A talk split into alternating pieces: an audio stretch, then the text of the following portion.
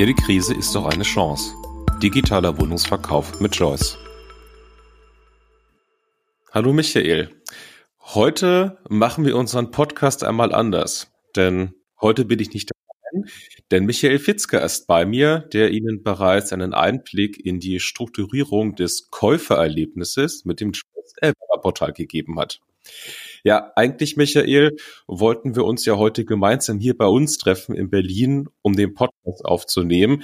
Aber aufgrund der Reisebeschränkungen durch das Coronavirus bist du ja in Wien und ich bin hier in Berlin. Aber das mhm. soll in der digitalen Zeit kein Problem für uns sein, denn ja, wir führen das Gespräch einfach online. Du bleibst in Wien, ich bin hier in Wien, denn eins ist ja klar, das Geschäft muss trotz Krise weitergehen und digitale Technologien helfen uns dabei. Oder? Ja, so soll das sein. Wunderbar. Michael, Corona, die ganze Zeit sind die Nachrichten voll und jetzt haben wir das Thema jetzt auch noch hier bei unserem Podcast. Ähm, wie geht's dir denn eigentlich in Wien? Wie gestaltet sich denn euer Alltag?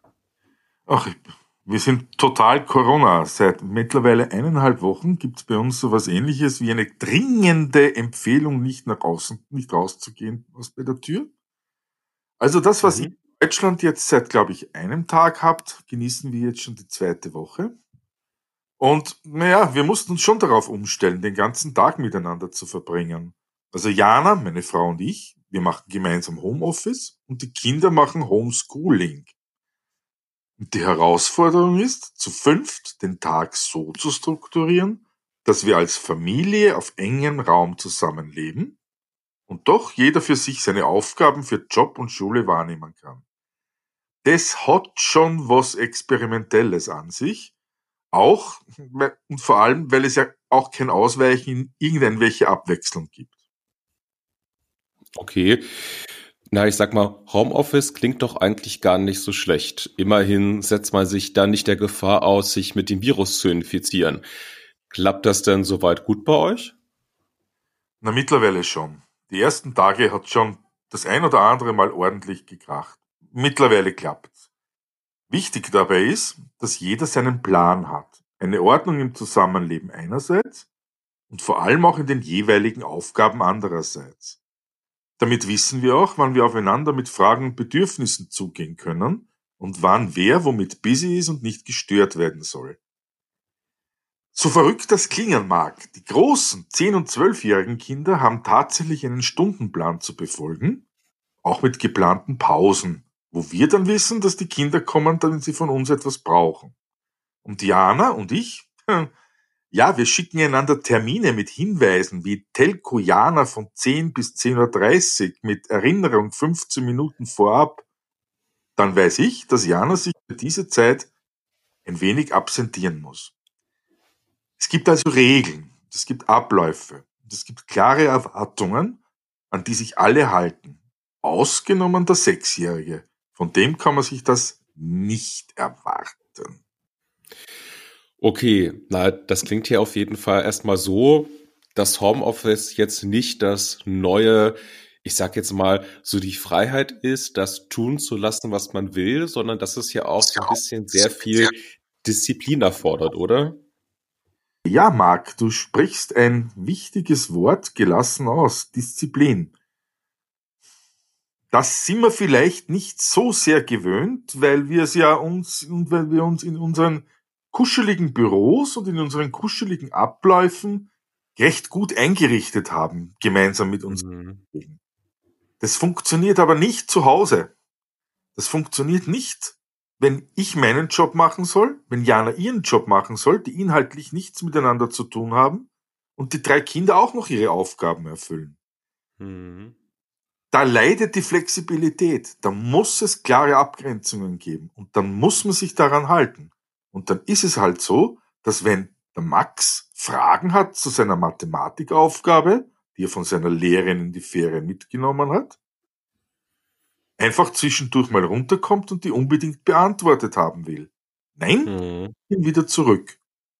Und sag ihm in der Pause, dann beantworte ich's dir. Okay. Nun gut. Jetzt hat ja nicht jeder die Möglichkeit, ins Homeoffice zu gehen. Ich stelle mir das zum Beispiel bei Maklern und bei Bauträgern schwierig vor. Da muss man ja eigentlich immer wohin gehen, wenn man eine Wohnung kaufen will, oder? Ja, Marc.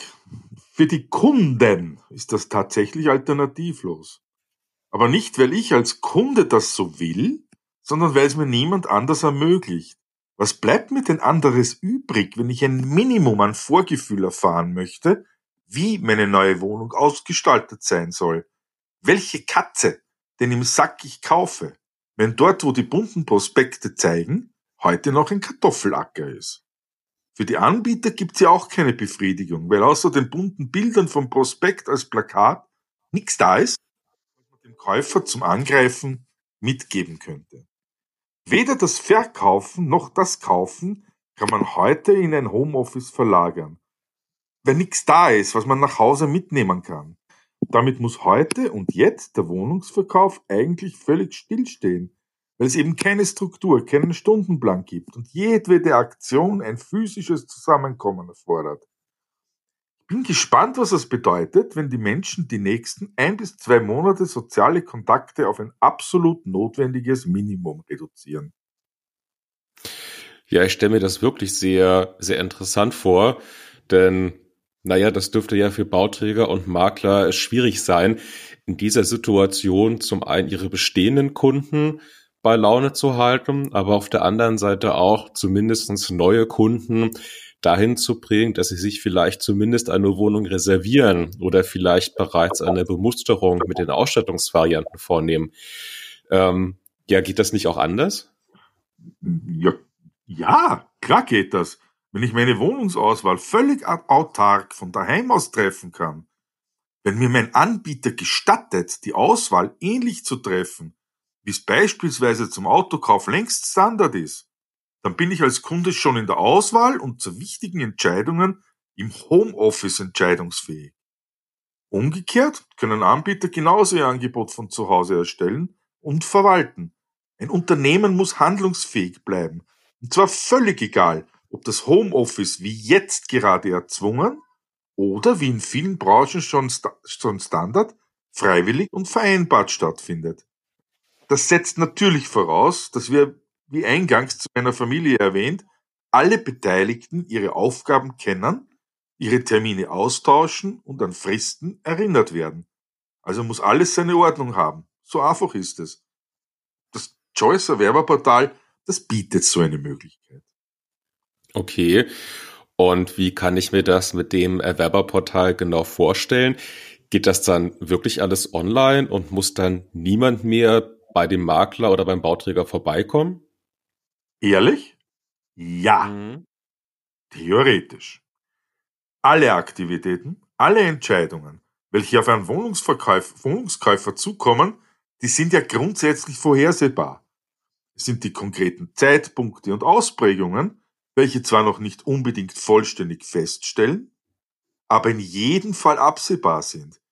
Das ist wie im Bauprojekt selbst. Je näher ein Meilenstein auf der Zeitachse rückt, wird erst endgültig klar, was wann zu tun ist. Deswegen sehen wir ja im Erwerberportal vor, die unmittelbar anstehenden Tasks zu aktivieren, die Themen, die noch ferner sind, die sind zwar als bevorstehende Etappen vorhanden und avisiert, aber eben noch nicht aktiviert. Okay, das würde zumindestens mir, glaube ich, als Kunden erstmal helfen, den Überblick zu bekommen, aber mich sicherlich auch auf das zu konzentrieren, was aktuell wichtig ist und auf der anderen Seite hilft das sicherlich aber auch dem Bauträger oder dem Makler den Überblick zu halten, weil wie du gesagt hast, gerade im Homeoffice ist Struktur sehr wichtig und wenn ich weiß, was aktuell passiert, kann ich mich sicherlich selber dort äh, besser zurechtfinden. Mhm. Ähm, aber ich muss doch trotzdem irgendwie mit meinen Kunden Gespräche führen. Wie mache ich das denn dann? Das muss man sich genauso vorstellen, lieber Marc, so wie wir beide es jetzt tun. Und mhm. wie millionenfach im Homeoffice stattfindet. Online-Termine können so genauso wie innerhalb einer Firma auch zwischen Firmen und auch mit Interessenten oder Käufern stattfinden. Je besser Informationen aufbereitet sind, je klarer Aufgaben strukturiert und kommuniziert sind, desto leichter ist es, Gespräche auch über die gängigen Tools zu führen. Die Käufer sind da oft viel selbstständiger als der Vertrieb. Eigentlich muss sich das ein Käufer erwarten können, nur zu den wirklich notwendigen und unumgänglichen Terminen irgendwo vor Ort erscheinen zu müssen. Die Entscheidung, was ich von zu Hause oder persönlich vor Ort erledigen will, die muss eigentlich dem Kunden freigestellt werden. Das ist der Schlüssel zur Customer Experience. Und Michael, du hast eingangs gesagt, dass es wichtig ist, den Tag im Homeoffice gut zu strukturieren. Und wir haben das jetzt an mehreren Aspekten auch nochmal erläutert. Aber vielleicht kannst du das nochmal genau definieren. Wie kann mich da das Joyce Erwerberportal genau unterstützen? Es liegt auf der Hand. Einerseits eine einfache Bedienung, einwandfrei und von Medienbrüchen befreite technische Umsetzung. Klare Abläufe und kommunizierte Erwartungen zu benötigten Ergebnissen sind die Schlüsselelemente, ob eine Anwendung angenommen wird. Das betrifft alle Beteiligten, den Kunden und seine Partner auf Seiten des Dienstleisters genauso. Okay, gut, dann glaube ich, habe ich das jetzt verstanden. Klingt auch für mich erstmal alles soweit logisch. Aber was passiert, wenn dann doch mal was schief geht? Kann ja mal passieren. Ja, hm, schief geht. Lass es mich mal so sagen. Um Abweichungen zu managen, muss ich einen Plan haben. Nur dann können die Beteiligten Auswirkungen einer Abweichung beurteilen und Maßnahmen setzen. Also gerade jetzt, wo zu erwarten ist, dass Bauvorhaben Verzögerungen erfahren, ist es essentiell zu wissen, welche Kunden über welche Änderungen informiert werden müssen. Da verschieben sich Termine, da verschieben sich Fristen, dann fallen Zahlungen zu einem anderen Zeitpunkt an als geplant. Und als Unternehmer muss ich wissen, was das für meine Liquidität bedeuten. Und eines sollte man nicht vergessen. Kunden haben jedes Recht zu erfahren, an welchen Stellen sie etwas anderes erwarten müssen, als im Plan angegeben. Umgekehrt gäbe es ja auch positive Abweichungen. Dann, wenn ich meinen Kunden ein zusätzliches Angebot machen kann, welches es ursprünglich nicht im Plan hatte. Und dann komme ich zurück auf deine Frage, weil dann geht eben nichts schief, sondern man kommuniziert und steuert gemeinsam Änderungen. Schief geht's, wenn nichts kommuniziert wird und der Erwerber mit Ärger bei der Abnahme einen Mangel moniert. Dann ist schief gegangen und wird teuer für den Bauträger. Okay, alles wunderbar. Klingt super für mich und eigentlich muss ich das ja sofort haben wollen.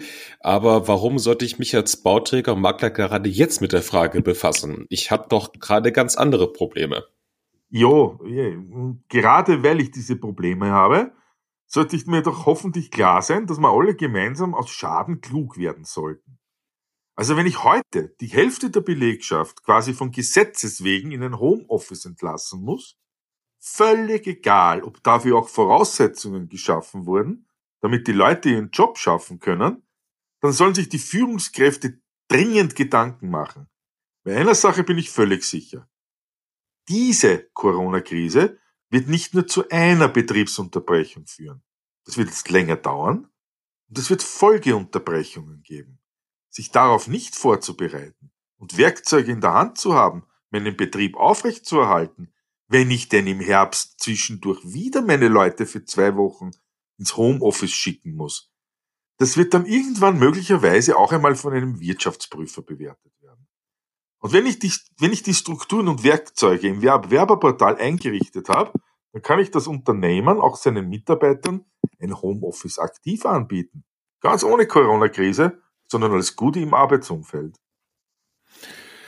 Gut, also ich meine, das ist ja nun vor allen Dingen etwas, was eh jedem modernen Unternehmen gut zu Gesicht steht. Okay, aber wenn ich mich jetzt mit dieser Einführung, mit dem Joyce Erwerberportal näher befasse, dann habe ich immer so das Gefühl, ja, IT-Einführungen, die dauern doch ewig. Wie lange dauert es dann, bis man denn das Joyce Erwerberportal wirklich in Betrieb nehmen kann? Also das dauert nicht länger, als China benötigt hat, den Coronavirus in den Griff zu bekommen. Ja, maximal drei Workshops für die Definition der Anforderungen, der Meilensteine und Abläufe im allerersten Verkaufsprojekt. Dann braucht es noch ein wenig Bereitschaft zur Klärung von Fragen und dann nochmals, das ist wichtig, ein Drüberschauen nach Umsetzung zur Qualitätssicherung im eigenen Interesse. Zwei bis drei Monate vor Vertriebsstart sollten wir loslegen. Bei den nächsten Verkaufsprojekten verkürzt sich der Zeitraum und auch der Aufwand sinkt auf allen Seiten, beim Bauträger als auch bei Choice. Okay, ähm, Michael, ich denke mir, dass es sicher von Vorteil wäre, wenn man bei der Einführung von solchen Lösungen eng zusammenarbeitet. Geht das dann noch online? Naja, das muss klarerweise unser gemeinsames Ziel sein. Ich meine, initial wird schon Sinn machen, einander kennenzulernen und face-to-face -face zu agieren. In der aktuellen Situation geht aber auch das online. Spätestens in der Umsetzung wird es dann in jedem Fall online ablaufen können, eben weil Aufgaben, Zeitpunkte und geforderte Ergebnisse klar abgegrenzt sind. Und im Folgeprojekt kann es schon ausschließlich online ablaufen. Wie, wie schon gesagt, das muss eigentlich gemeinsam als Ziel angenommen werden. So, super. Ähm, wo finde ich denn weitere Informationen zu dem Portal? Na, weitere Informationen zu Choice und unseren Leistungen, die gibt's im Internet auf www.choice.re oder im direkten Gespräch mit Präsentation. Dabei können wir uns ganz sicher intensiv über Inhalte und Erlebnisse mit Meilensteinen in Ihren Projekten unterhalten. Und kommst du dann auch mal vorbei, um das Portal vorzustellen? Ja, yeah, gerne. Ich hoffe, dass ich doch bald mal wieder nach Berlin kommen kann. Persönlich und jederzeit auch online eben um jede Ansteckungsgefahr auszuschließen, auch als Live-Demo. Super. Michael, dann danke ich dir recht herzlich, dass du die Zeit gefunden hast, mit äh, mir über die Krise und auch über die Chancen in dieser Krise zu sprechen. Einmal das Joyce Erwerberportal äh, noch einmal vorzustellen. Das war ganz super. Und ich habe gelernt, dass ich eigentlich gar keine Angst haben muss, sondern eigentlich nur die Chance ergreifen brauche. Angst, lieber Marc, ist ein gesunder Reflex, der uns am Leben hält und unsere Sinne in Gefahrensituationen scharf macht. Fürchten muss man sich aber nicht, wenn man vorgesorgt hat und Abweichungen eben managen kann. Super. Michael, dann vielen Dank und ich wünsche dir noch alles Gute in Wien und ich hoffe, wir sehen uns bald mal wieder. Hey, schönen Gruß nach Berlin und bleibt gesund.